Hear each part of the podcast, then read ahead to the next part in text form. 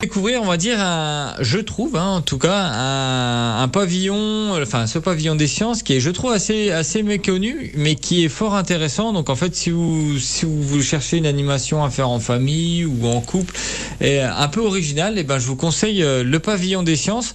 Alors, le pavillon des sciences, bah, comme le nom l'indique, hein, c'est un centre de culture scientifique, technique et industrielle de Bourgogne-Franche-Comté. Donc, on va retrouver pas mal, de, pas, pas mal de choses autour de la science, mais pas forcément de la science style mathématique. Hein, on peut tout, ça peut toucher également euh, euh, bah, tout ce qui est autour de la nature.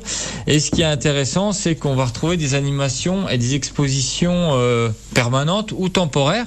Et là, actuellement, hein, euh, donc c'est une, une exposition qui s'appelle l'arbre de la petite graine à la vieille branche. Donc c'est assez intéressant, ça va retracer euh, la vie des, des des arbres euh, et jusqu'à leur mort voilà. Et donc c'est assez intéressant à faire, c'est à partir de 7 ans.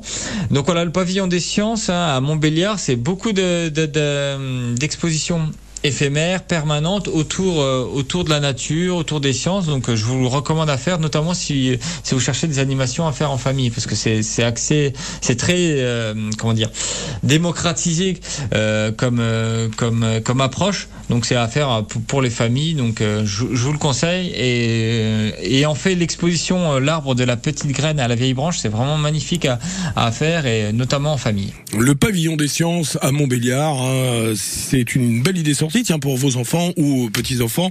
Euh, pour les vacances qui arrivent, bientôt les grandes vacances. Ils n'attendent que ça. Voici Save Tonight, Eye Sherry dans le 6-9